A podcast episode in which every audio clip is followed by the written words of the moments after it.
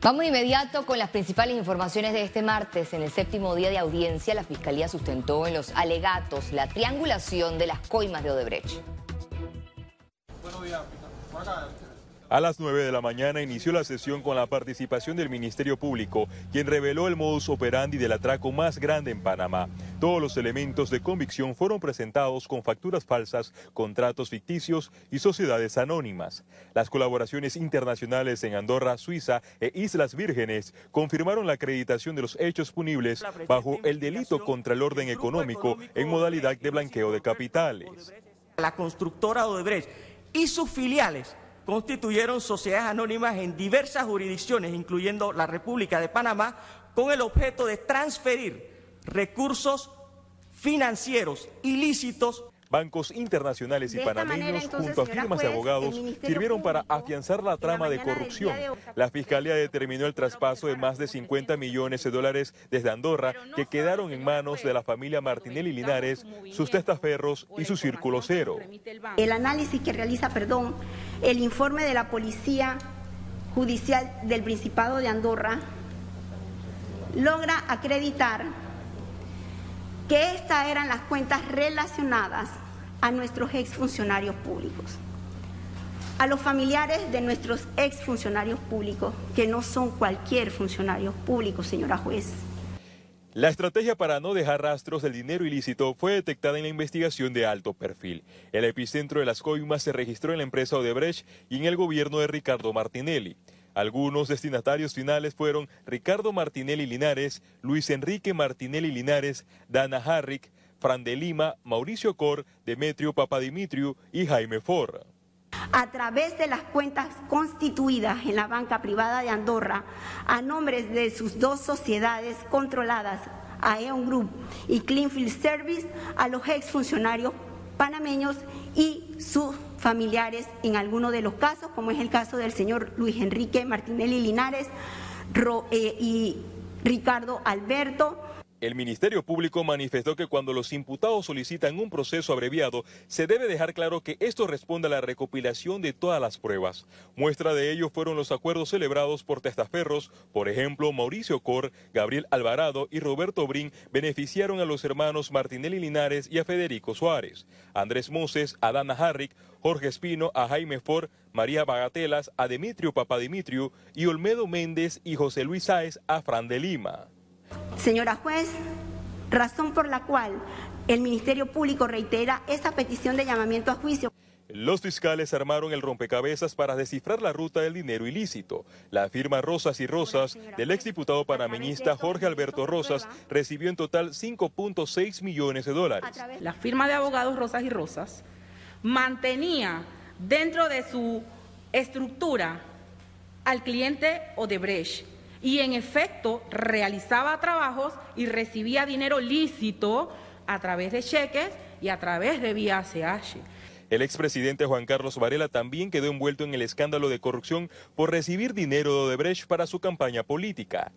Si uno analiza eh, la indagatoria del ex vicepresidente y expresidente de la República imputado en este proceso, Juan Carlos Varela, él prácticamente dice, sí, yo recibí, pero eran donaciones. Señora juez, eran sobornos. El Ministerio Público afirmó que de la danza de millones de sobornos solo se ha logrado recuperar 50 millones de dólares. Félix Antonio Chávez, Econius. De todas aquellas jurisdicciones en donde la empresa...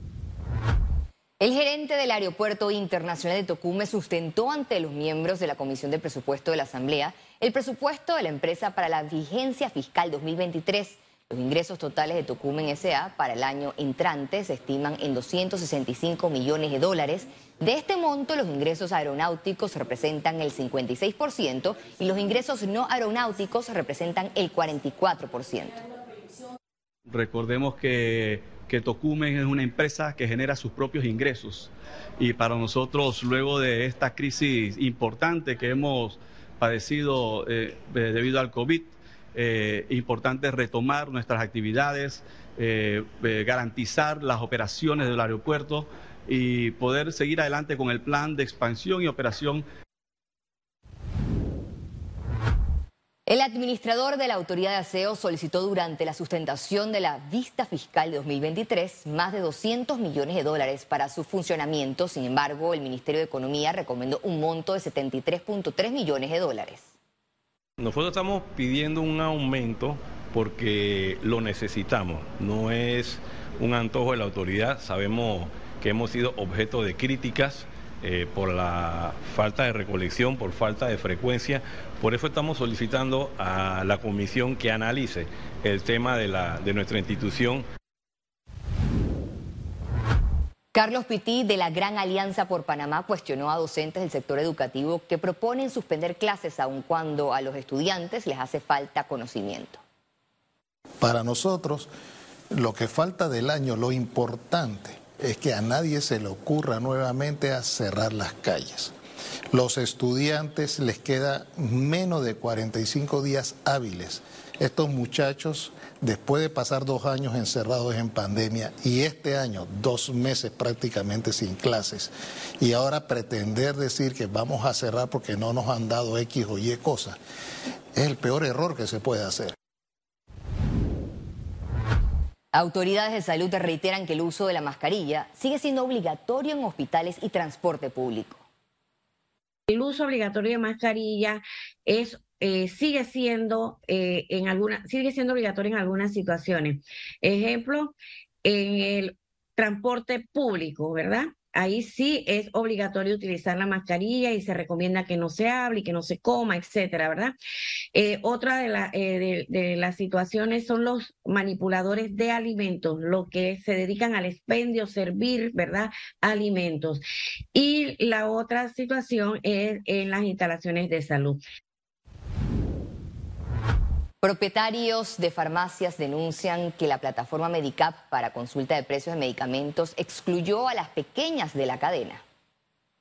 Hoy vemos pues la herramienta de Medicap en la calle, donde hay muchas farmacias pequeñas que no aparecemos en el listado cuando buscas el medicamento solo aparecen las grandes cadenas y vemos con nuevamente preocupación cuando el gobierno nacional implementa estas herramientas donde no nos toman en cuenta, donde los propietarios de farmacias no hemos podido dar nuestra voz, nuestra sugerencia y nuevamente vemos que nos sacan del mercado porque solo aparecen las grandes cadenas y las pequeñas farmacias no aparecemos hasta el momento. Una competencia que deja también a los pequeños propietarios de farmacias por fuera, no tenemos el nivel económico para poder afrontar y hacer eh, eh, las ofertas que hacen estas grandes cadenas. Este martes, autoridades reforzaron la búsqueda de Aderlín Llerena, menor desaparecida en el sector de las trancas, corregimiento Arnulfo Arias. Personal del Sistema Nacional de Protección Civil de las estaciones de Howard y San Miguelito, además de miembros de la unidad canina, se incorporaron a la operación. Ya han pasado ocho días desde que fue vista por última vez cuando se dirigía hacia la escuela Gabriel Lewis Galindo.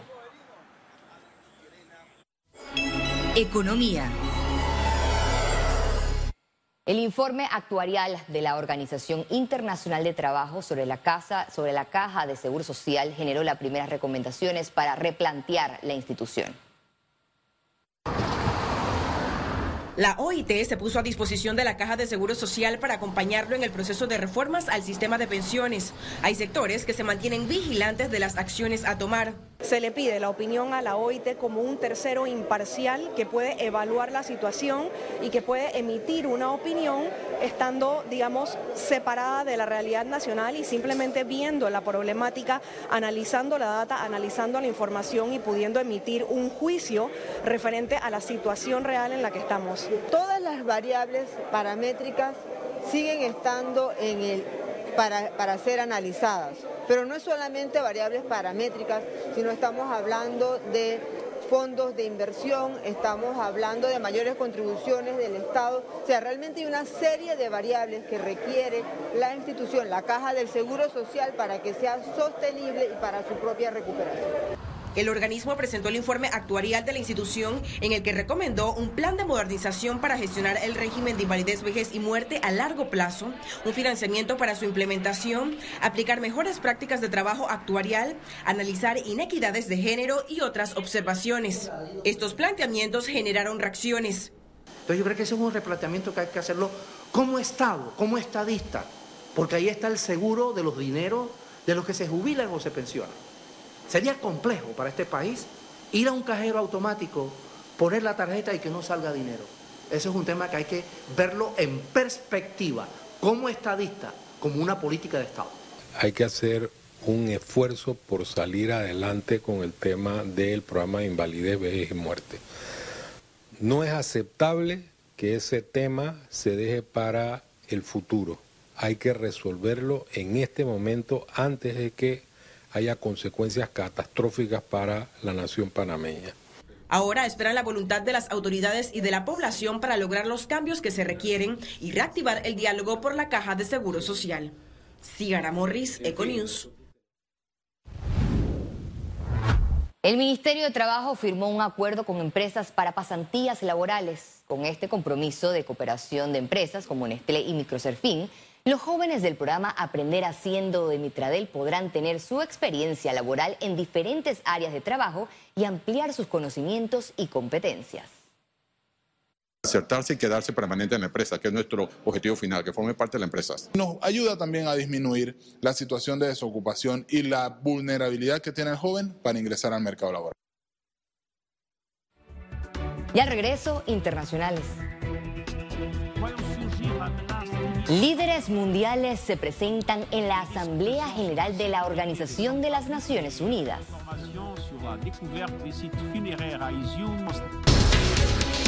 Eco News.